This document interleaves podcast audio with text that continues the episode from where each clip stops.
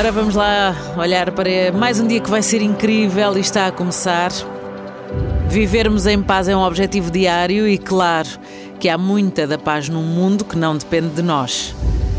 Mas a nossa própria paz interior é aquela que está ao nosso alcance de trabalhar. E quando se fala em paz, não quer dizer que não tenhamos as nossas guerras interiores, os desacatos da mente, sempre, sempre, sempre ativa. Significa que nessa busca permanente que está implícita uma confiança de, de, que conseguimos lidar, não é? Com as situações. Se não está, devia estar. Que confiarmos no processo, em nós mesmos, da forma mais positiva que conseguirmos. E tal como há processos de paz que implicam negociação, não é? Há que também saber gerir connosco próprios a melhor forma de chegar à paz que nós queremos alcançar. Por acaso agora parecias treinador de futebol, é? Confia no processo. Não é? Confia. Às vezes demora mais um bocadinho, Bem. mas confia no processo. Ora bem, faz sempre a diferença.